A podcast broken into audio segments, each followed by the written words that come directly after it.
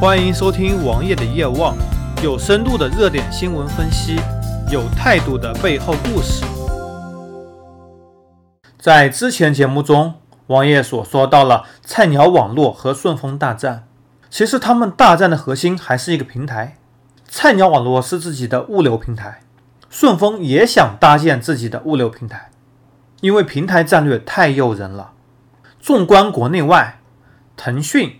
有着 QQ 和微信双平台战略，嫁接在 QQ 和微信上的各种社交、支付、游戏，都给腾讯带来大量的利润。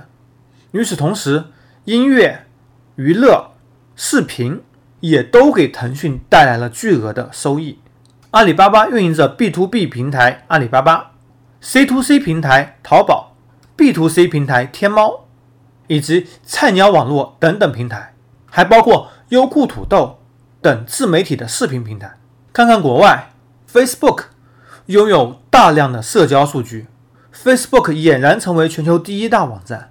谷歌有着自己搜索平台、安卓平台和各种办公服务平台。微软有着 Windows 和 Office 平台。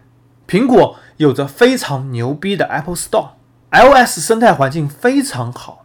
再回到国内。我们常见平台还有哪些呢？比如说团购和外卖平台，美团的外卖已经进入了过去进行时，虽然还在进行，但是基本上已大势已去，不可能再有突飞猛进的发展，只能勉强维持。虽然王爷我也还是一个比较忠诚的团购用户，因为王爷不喜欢吃外卖，但是不可否认的是，三家外卖平台的崛起。以及他们的利润都是非常丰厚的。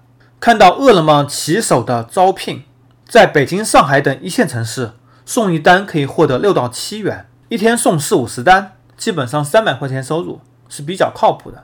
而在王爷所在的四线城市，一单也有四块钱左右，甚至有些有五块钱，一天能送五六十单，也有两百多元的收入，在整个物流行业里面是非常不错的。而外卖网站靠什么盈利呢？他们会抽取消费金额百分之十八的佣金，虽然有些时候他们会提供一些补贴，但是佣金数额依然非常可观。用户为什么要选择外卖平台？第一，因为方便，我只要下单在线支付，热腾腾的中餐晚餐就会送到手上。第二，因为便宜，外卖订单价格可能会比你去店里更便宜，甚至。某些时候补贴比较多的时候，可能会低于你自己购买和加工的价格，这就一拍即合。王爷，我也和曾经几个商店的卖家进行过沟通，他们也表示，现在这个环境真的没有办法，房租这么高，又没有多少用户在线下直接消费的，大多数是外卖平台。甚至很多外卖订单数占到了商家订单数的三分之二。你如果不去参加这个外卖，你就无法生存。这就和快递完全一样了。你如果不依托菜鸟网络，你就无法生存。而为了生存，他们赚一点钱总比一点不赚来得好。这样，外卖又和阿里的菜鸟网络遇到了相同的境地，平台绑架用户。这样的事情其实很多见，苹果 Apple Store 要抽取百分之三十的佣金，你的商品在超市、在京东上架，他们也要收取上架费用和广告费用。你在淘宝、天猫开店，你也需要做淘宝推广、直通车、阿里妈妈等推广服务，而且你要让你的产品被搜索到，你也得交纳一定的费用。平台真的太赚钱了。这就是很多企业趋之若鹜，想一窝蜂的进入这个领域，而做成的又那么屈指可数。往往大家看到的都是胜利者，在他们背后有着无数的失败者。无论是前几年 O2O 平台的失败，亦或是这两年共享单车也走向了肉搏，很多企业也将会失败。平台战略虽然赚钱，虽然诱人，但是没有这么容易成功的。加之现在各个城市都有自己线下的微信公众号，他们也在运营本地化的交友、娱乐、生活平台，提供一系列的服务。也许细分的平台比大型平台更容易做。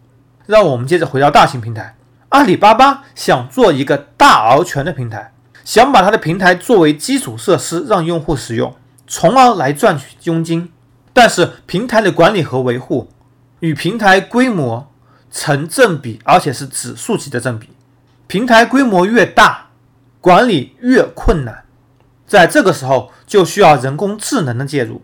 而国内，我们能够看到人工智能几乎没有。虽然百度和腾讯都在研发，而人工智能也是未来的发展方向，但是国内的这些企业还是把精力聚集在了平台上。整个科技行业都一样，做研发的寥寥无几，屈指可数，而这势必会丢失未来的潜在市场。你可以这么说，我做人工智能可能门槛比较高，可能需要更多的技术储备，而普通中小企业根本就没有这样的人力和物力。那么反观大型企业，BAT 三巨头能否在人工智能领域取得突破？这也决定了未来中国互联网的格局，而平台战略能带来大量的利润，短期内不大可能会被推翻，但是在长期，依然会有新的事物替代旧的事物，就像外卖替代团购一样，就像社交软件替代 BBS 一样。搜索同名微信公众号，关注我。